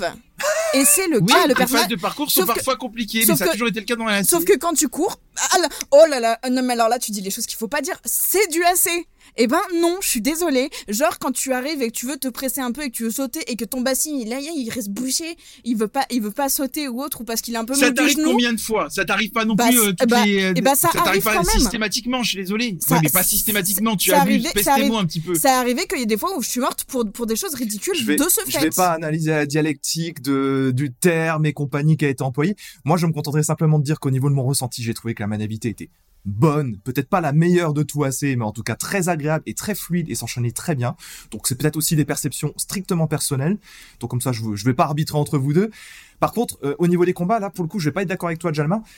Enfin, pas totalement en tout cas. À partir du moment où les développeurs en rendent quelques-uns obligatoires, ça paraît être un compartiment de jeu sur lequel il faut s'appliquer. Et là, on sent très très bien que les équipes de dev n'ont pas travaillé plus que ça cette zone-là. Moi, c'est quand même un truc qui me qui m'horripile, c'est que les combats sont quand même nettement inférieurs aux trois derniers Assassin's Creed. Et moi, c'est un truc qui moi me désole, même si j'ai joué Infiltration. Ouais, mais dans ces cas-là, si on raisonne par l'inverse, est-ce que l'infiltration était très poussée dans Origin, euh, Odyssey, Valhalla Bien moins que dans ce jeu-là. On peut prendre le problème dans le sens inverse aussi, si tu veux. Ouais, mais tu vois, tu prenais l'exemple de Hitman rapidement. Hitman, je Ah, suis les, phases de gunfight dans Hitman, elles sont insupportables. elles sont mauvaises les phases, les phases de gunfight, Mais sauf oui. que tu peux faire absolument tout le jeu en full infiltration. Ce n'est pas possible pour Mirage. Oui, C'est mais attendez, les phases de combat que vous évoquez, elles sont minimes quand même. Elles sont très peu obligatoires. Si Très t'as minimes. 1% de, de phases de combat, c'est déjà bien. oui, mais il y en a et malheureusement, en fait, c'est comme 1%. certaines textures, c'est comme c'est comme certaines textures, c'est comme la maniabilité, euh, notamment du parcours C'est- dont parlait c'est Nao et no- notamment le- du parcours dont parlait Nao et les combats euh, dont parle French, c'est daté.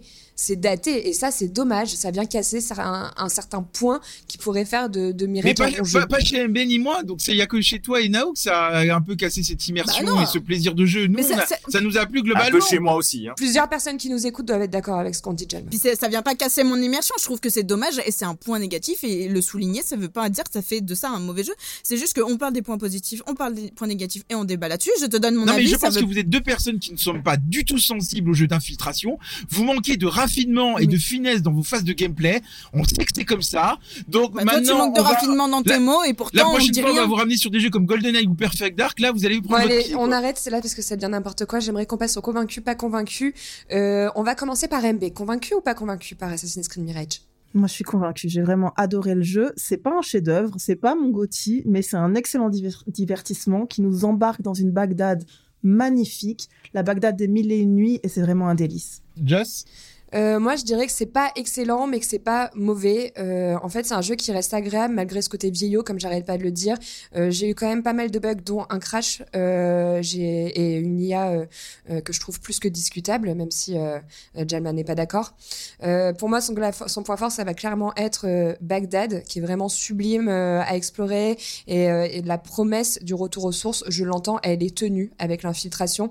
Mais honnêtement, pour moi, avec cette qualité technique que je trouve dépassée, cette de la part d'Ubisoft, ça passera une fois pour le fun, mais il faudra pas qu'il le fasse deux fois.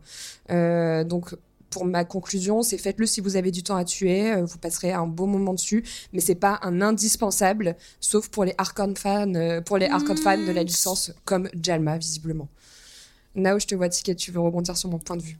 Je, te, trouve quand même dur parce que je trouve que c'est quand même un joli opus, tu vois, je suis assez convaincue parce que j'avais fait assez Valhalla et j'avais découvert un jeu qui était pour moi une plaie et là j'ai pris beaucoup justement de plaisir à découvrir cet opus avec cette mécanique de gameplay là. Comme on l'a dit, comme Mbel l'a dit, euh, Bagdad est, hyper immersif et, et c'est vraiment pour moi l'un des points forts de ce jeu. J'ai beaucoup pris de plaisir à stratégiser mes déplacements, m'infiltrer, etc. Stratégiser, c'est intéressant comme terme. On vérifiera dans le dictionnaire. Oui, oui, oui, parce que c'est un jeu mastery, donc c'est un jeu qui t'oblige de mettre en place une stratégie, donc stratégiser, ça existe. Bref, j'aime cette formule, mais à terme, comme tu dis, il me faudrait un contenu amélioré pour pas me lasser si on devait avoir une plus grosse expérience. Euh, et surtout, par contre, je suis très heureuse de voir que c'est notre industrie française que j'aime tant qui a fait ça, et, et j'ai aimé flâner dans les rues, j'ai aimé explorer les bâtiments, mener mes enquêtes. Donc pour moi, c'est un oui, et malgré tout, c'est un jeu que je recommande de faire parce que ben, il a quand même une identité qui est, qui, est, qui est présente et qui est très immersive et qui fait partie des belles immersions de cette année. Il faudrait pas passer à côté, en fait. Donc, de là à dire, si jamais vous avez du temps et que vous vous ennuyez, faites-le. Je trouve ça un poil C'est juste fort. que je trouve qu'il y a beaucoup mieux proposé à côté euh, avec ces dernières sorties plutôt que Assassin's Creed Mirage où on peut attendre avant de le faire. Euh, il reste qui? French Jalma euh, bah, On va commencer par Jalma. Alors, je vais répondre à une attaque euh, de, de Joss qui a dit que je trouvais que l'IA était bonne. Non, je pense que l'IA a le temps à s'améliorer. je suis aussi étonné de voir que Joss maintenant travaille à l'autorité commerciale des jeux vidéo. Comme car elle a dit, c'est la dernière fois cassé, ils font ça, j'espère qu'ils vont s'améliorer par derrière. C'est intéressant de voir ça. Moi, je trouve que c'est juste un bonheur de retrouver ceux qu'on ne voit pas. En tout cas, ce que je me dis aujourd'hui, c'est que d'avoir fait un podcast avec Joss et Nao, c'est bien celle aujourd'hui que je n'avais pas envie de voir. Voilà. Archi convaincu donc Exactement. Jalma et toi French. Mais parce que parce que c'était l'objectif, c'était une lettre d'amour pour Jalma et tous les autres joueurs qui sont fans de d'AC, donc forcément il peut que kiffer. Oui, et oui, mais, j'entends et je dis, ce retour aux sources, c'est une réussite en soi parce que l'infiltration, c'est sympa.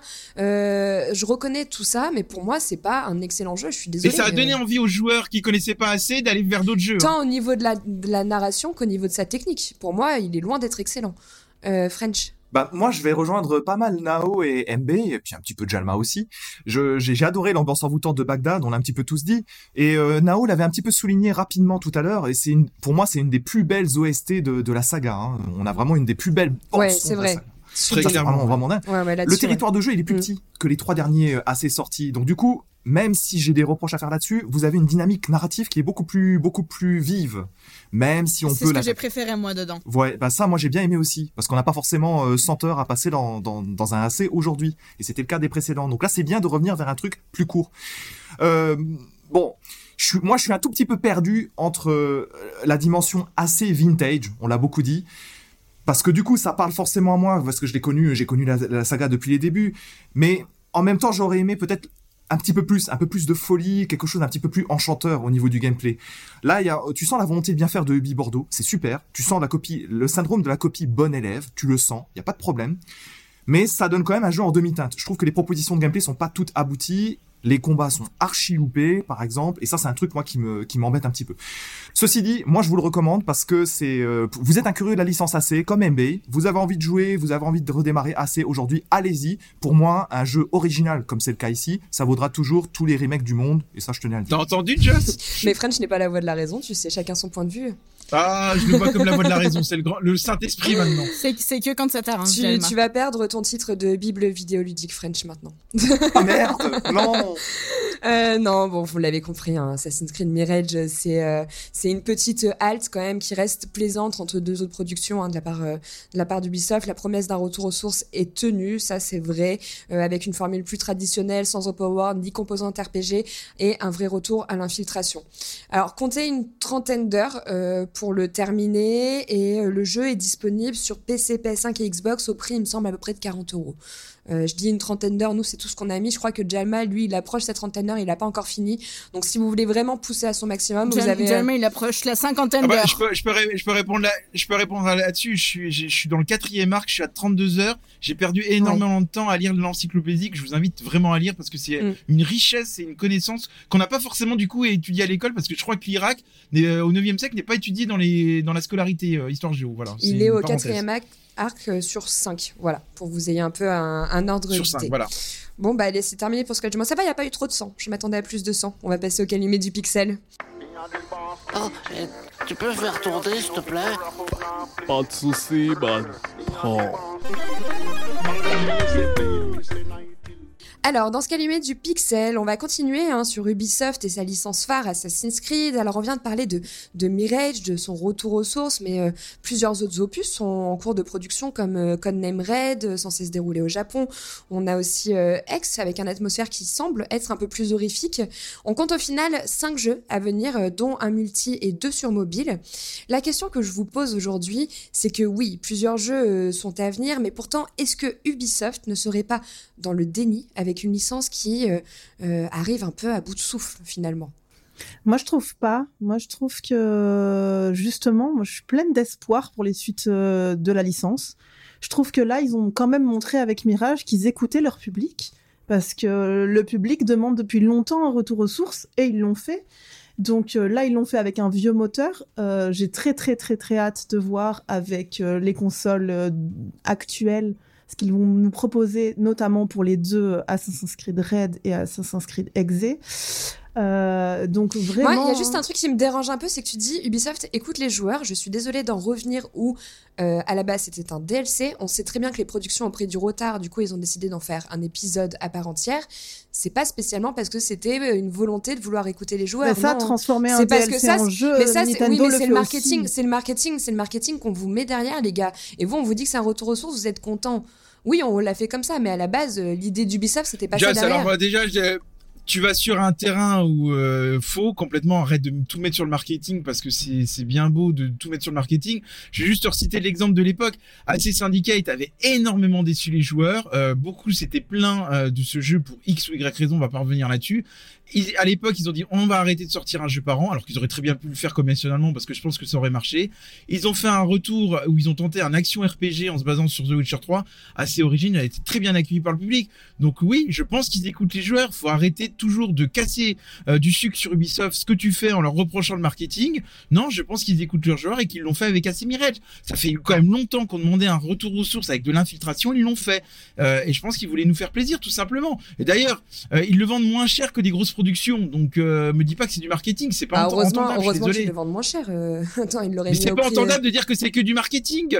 Et c'est une licence qui fonctionne et qui continuera à marcher. Ah, si, il y a encore énormément de choses à Bah, raconter. je, pense, je pas. Moi, je pense que justement, on arrive au- à bout de cette formule. Il me semble assez compliqué de continuer dans cette direction, très honnêtement. Enfin, la formule plus RPG, personnellement, j'ai pas kiffé et ça a été le cas de pas mal de joueurs. Ils sont venus sur un retour aux sources. Ah bon, Mais par qui contre, Origin et Il y Odyssey en a a beaucoup, marché. non, hein. non, il y en a beaucoup qui ont adoré. Moi, j'ai adoré Origin. Il y en a beaucoup Mais qui ont oui, adoré. euh, faut bah, arrêter. bah, Là, ouais, on mais raconte n'importe quoi. moi, ça y est, c'est en fin de podcast, ça non, raconte n'importe moi- mais, euh, non, mais je te, je te donne mon avis personnel et je trouve que ça a été moins convaincant que ce qu'on a pu. Enfin, là, clairement, genre. J'ai kiffé mon aventure malgré tout sur AC Mirage avec ses défauts comme ses qualités. Ils savent que certaines choses marchent, mais ils vont pas non plus. Enfin, c'est des choses qui vont entre guillemets un peu réimplanter dans d'autres contextes, comme ils ont pu le faire par exemple avec Far, Cry. Euh, on en Oh, parlait ça en n'a fait rien à voir. Il y a des choses qui marchent et qui réimplantent. implémentent, Je suis désolée et on, on- on en a reparlé en plus lors du live. On Far Cry ne dans- réinvente rien à la différence d'AC. Arrête de voir. Oh. Juste, mais écoute, mais est-ce que j'ai dit ça? Non, ce qu'elle a dit, c'est que qu'en j'étais fait, dit- ils vont reprendre les mêmes formules, comme on l'a vu avec Far Cry, qui potentiellement va arriver sur Avatar. On va reprendre les mêmes mécaniques de ce que Ubisoft sait faire, c'est-à-dire tu montes sur ta tour, tu scannes ton horizon, t'as tes trucs qui se débloquent. Voilà, reprendre ces mécaniques-là. En fait, ils prennent, ils font du copier-coller sur un nouvel IA, une nouvelle IP. Moi- moi- pour moi, pour Bah, moi, il devrait clairement beaucoup de arrêter jeux, de se- hein. Pour moi, mais oui, justement, pour moi, il devrait clairement arrêter de se dire pourquoi réinventer une formule qui s'achète d'épisode en épisode au, lieu de faire du profit et justement penser à l'avenir et se réinventer. Et pour moi, c'est là où Ubisoft a un truc à jouer. C'est qu'ils ont des compétences quand même. Genre, euh, c'est- pas, pas un mauvais studio en plus. Ils ont la possibilité de faire plein de trucs qui peuvent être hyper cool. Et moi, justement, j'aimerais qu'ils aillent sur ce terrain-là. D'avoir les compétences, d'avoir la créativité, d'avoir en plus des C'est vrai que le côté créatif, ce on, le- chemin-là. on en parlait, le côté créatif d'Ubisoft se perd quand on voyait Et les. Rayman et tout ça de l'époque. Mais si, Ah, mais, bien, mais bien mais sûr que non. Mais alors attendez, parce que vous parlez. Ouais, mais attendez, vous mélangez les débats. Vous mélangez les débats. Je suis désolé. Quand on reprend un Seva- alors, quand on reprend un Valhalla, euh, moi c'est la première fois que j'avais vu une phase de combat aussi riche dans la prise d'effort. Euh, C'était euh, très sanglant, euh, très viking, etc.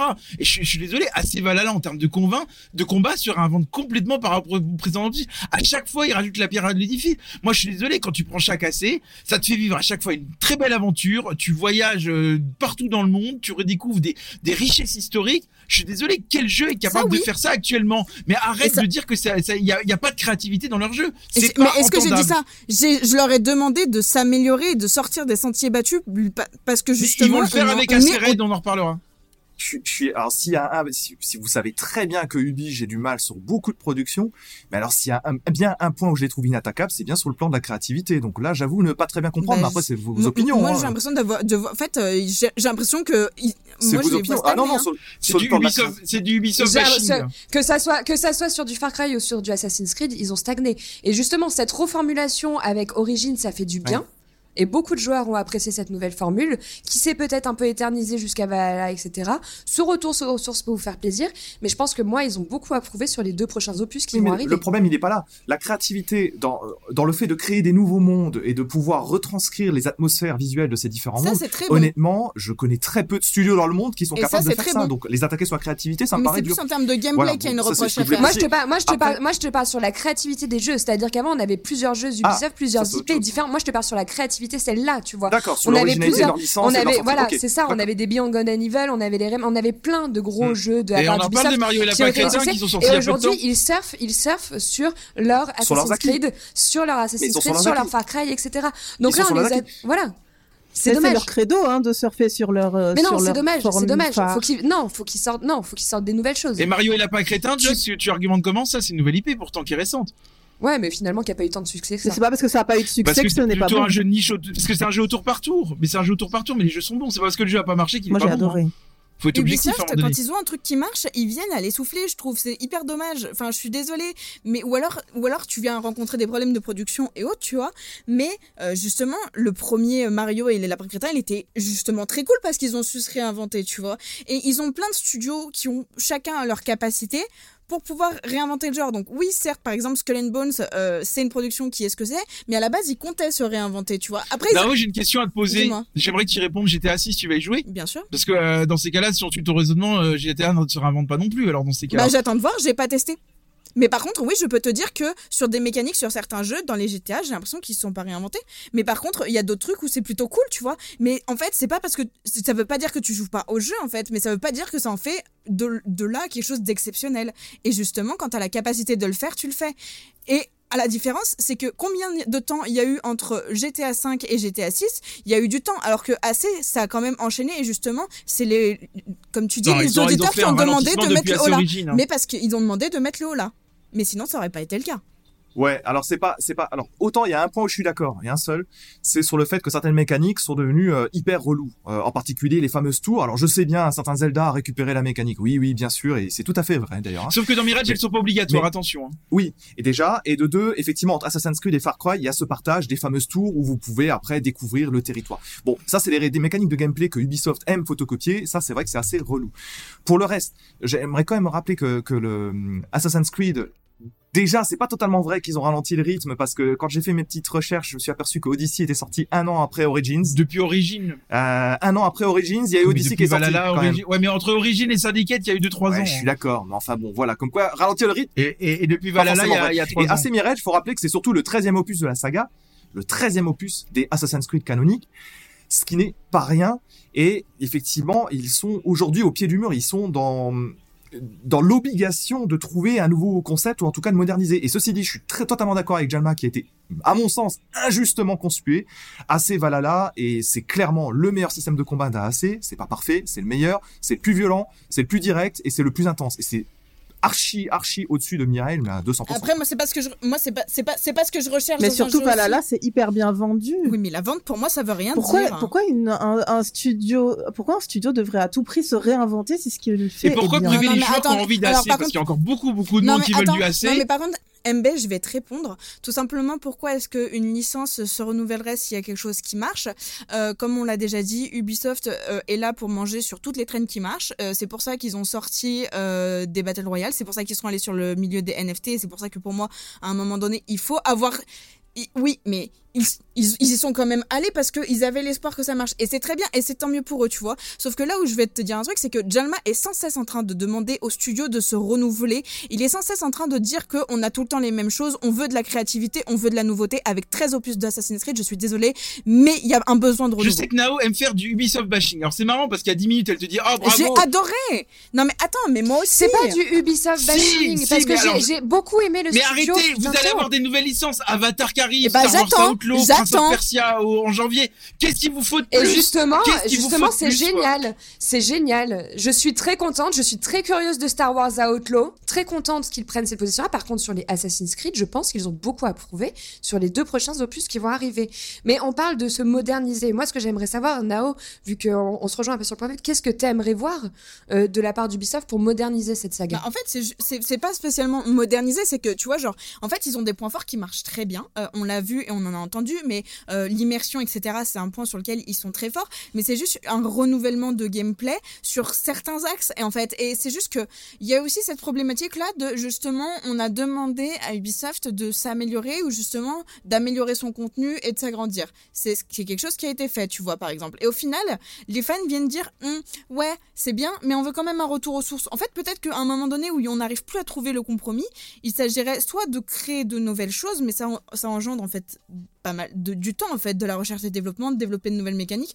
Je ne demande pas une mécanique en particulier, mais juste en fait qu'on vienne apporter un vent de Moi, fraîcheur Je pense à juste, ça. je pense juste qu'ils devraient euh, faire un, vraiment un, un alliage entre les deux, entre ces mécaniques RPG que les joueurs ont aimé en fait dans ce renouveau avec ces trois derniers opus, et un alliage avec parfait, les ça. anciens Assassin's Creed, avec la filtration, etc. S'ils arrivent à faire une, s'ils arrivent à faire une belle combinaison des deux, ça peut rendre quelque chose d'intéressant. J'espère juste que dans les prochains, ils vont pas faire du RPG full RPG avec plein de quêtes annexes, euh, boring, euh, des maps à foison, etc. J'espère qu'on va pas partir là-dessus.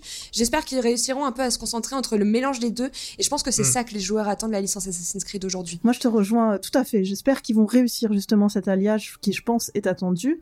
Et je pense aussi, moi, un truc que vraiment j'aimerais bien euh, pour l'avenir de la licence, et notamment pas forcément pour celui au Japon féodal, mais pour le suivant. Le suivant, ils ont annoncé. La chasse des Ah, sorcières. le suivant, moi je suis très curieuse avec le truc un peu horrifique et tout ça, C'est ça, ils ont annoncé que ça serait dans, dans, dans la période de, de la chasse aux sorcières. Donc, à mon avis, il y aura du surnaturel. Et j'espère, j'espère qu'ils vont oser une narration un peu plus sombre. Ouais. Et qu'ils ouais, vont prendre des risques dans la Oh, narration. Alors ils l'ont ils l'ont déjà ils l'ont déjà fait dans le DLC dans les DLC de Valhalla. Hein. Du French pour en parler. Il y a y a déjà ce côté sombre dans le DLC de Valhalla. On fait une chasse. En fait, ouais, c'est ça. Je pense que c'est plus narrativement que j'en attends parce qu'en fait, c'est là où j'ai le plus de, de tics, entre guillemets, c'est vraiment sur la narration que je trouve très décorrélée parfois du gameplay et où on s'y perd, à- pas, pas forcément sur Mirage, mais sur les autres opus. Et c'est justement ça que j'aimerais, c'est d'avoir, comme ils ont su un peu plus le faire sur Mirage, c'est d'avoir un- une narration qui sert ton gameplay et qui est pas juste là pour combler les trous et les manquements. Mais j'espère qu'ils vont prendre un peu des risques de narration, quoi. Des choses qui sont. Sur- surtout que c'est pas si compliqué que ça, je pense, à faire, ce que tu évoques, Nao, puisque moi je, moi je trouve personnellement que la saga Horizon y arrive de manière beaucoup plus fluide, à t'impliquer dans des petites histoires de personnages et dans des petites intrigues. Ou alors, si on veut vraiment prendre des grands exemples de action RPG, on peut prendre The Witcher 3, qui lui est merveilleux sur le plan de la narration. Donc, pourquoi pas? Euh, Assassin's Creed pourrait s'inspirer plus, encore plus ouvertement de ces modèles-là. Ça serait intéressant. Juste pour répondre au côté sombre, moi, moi, ça me plairait aussi parce que j'aime bien ce qui est plus dark hein, en thématique. Pour répondre à MB, Ubi l'a déjà fait à plusieurs reprises, mais malheureusement, ils se sont jamais restés là-dessus parce que tout simplement, les ventes n'ont jamais suivi. De mémoire, ils l'ont fait sur Prince of Persia quand ils en faisaient encore. Le second, c'est L'âme du guerrier Warrior Within. Il a une orientation très métal, très gore. Clairement, c'est une baisse de vente. Dès le troisième opus, ils sont revenus vers un truc beaucoup plus fantasy.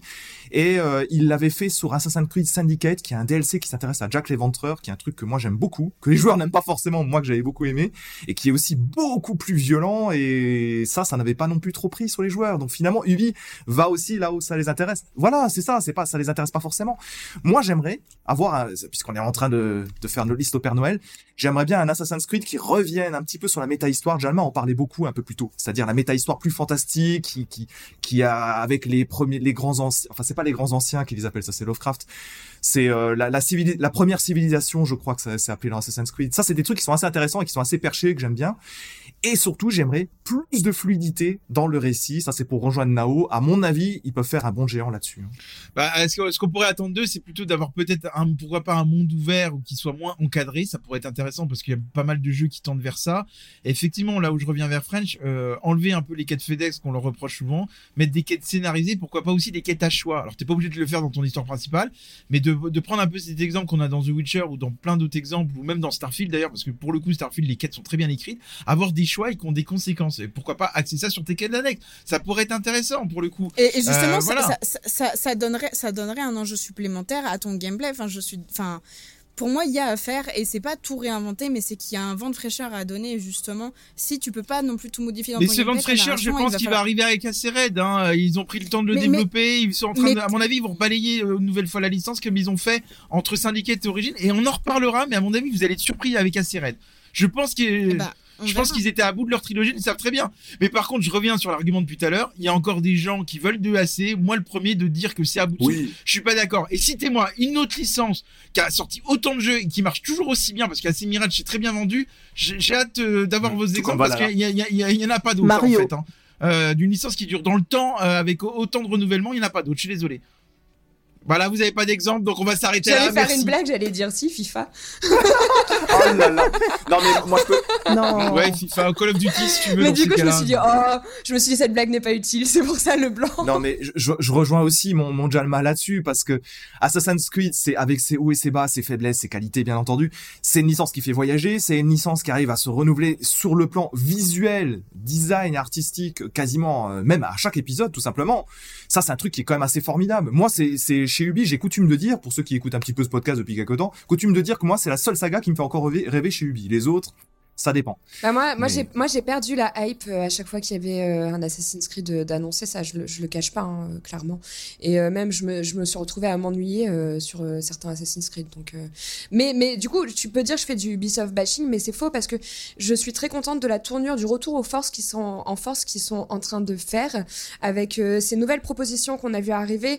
Tu vois, Star Wars, c'est celle pour laquelle je suis la plus curieuse. Avatar, je suis curieuse, mais j'ai quand même pas mal de réserves de ce qu'on en a vu, euh, notamment en termes de mécanique de gameplay. Malheureusement, j'ai Ouais, mais regardez juste, regarde Avatar, la, la DA de l'Avatar. La DA, ça, la le travail, DA, la DA et l'univers, la. DA et l'univers est très cool. La DA et l'univers est très cool. La DA, pour- elle, te, elle te met le, tu as l'impression d'être au cinéma, quoi. Quand même, Et- un travail est dantesque, hein. Et pour les prochains Assassin's Creed, je reste curieuse parce que je pense qu'ils ont envie et qu'ils écoutent là cette fois-ci ce que les joueurs je mets en aparté ce que j'ai dit par rapport à Mirage parce que je reste convaincu que c'était pour boucher les trous du calendrier et qu'on vous l'a vendu euh, sous un axe, vous allez être content. Mais pour la suite, je pense qu'ils Eh vont oui, quand on même. est, on est tellement pense- faible, on mais- s'est fait avoir, fait Non, avoir par mais le je pense, mais je pense que sur, je pense faibles, que nous. sur le reste, je pense que sur le reste, ils savent qu'ils doivent mettre un tournant et qu'ils vont arriver avec une, une proposition euh, sympa. Et là-dessus, je reste quand même du coup curieuse. Et j'ai une demi-hype, notamment sur X, euh, là où je suis la, la plus curieuse. Et puis ça va être la première à le comparer à Ghost of Tsushima, on en reparlera. Que c'est Tu vois, Tsushima. ça t'a fait rire. Je sais très bien que j'ai raison. Tu vas être la première à dire, oui, mais dans Ghost of Tsushima, il y avait ces qualités-là qu'on trouve pas dans AC. Je veux déjà te faire l'analyse de Bon, l'année prochaine. bon. N'empêche que dans Ghost of Tsushima, les combats sont super bien. hein. Sont super, les combats sont super, ouais. Euh, oh, Ghost of Tsushima, qu'est-ce qu'il y a un 2 qui est prévu, on attendra la suite d'ailleurs prochainement. Bon, euh, on va terminer ce podcast pour le moment. Merci à tous. Euh, au final, ce n'était pas un bain de sang. Je suis relativement contente. Nous avons gardé nos bras et nos jambes avec Jalman. Nous ne nous sommes pas mis dessus euh, Si tu hardcore. pouvais éviter de m'écrire pendant quelques jours, ça m'arrangerait quand même. On se dit à la prochaine. On vous remercie tous de nous avoir écoutés. Et puis, on revient très prochainement avec un nouvel épisode. Je vous donne un indice. euh, Ça tisse d'étoiles et ça se passe euh, euh, à New York. Allez, à la prochaine. Ciao, ciao. Salut, à bientôt. Bisous, ciao Bye. ciao. Bye.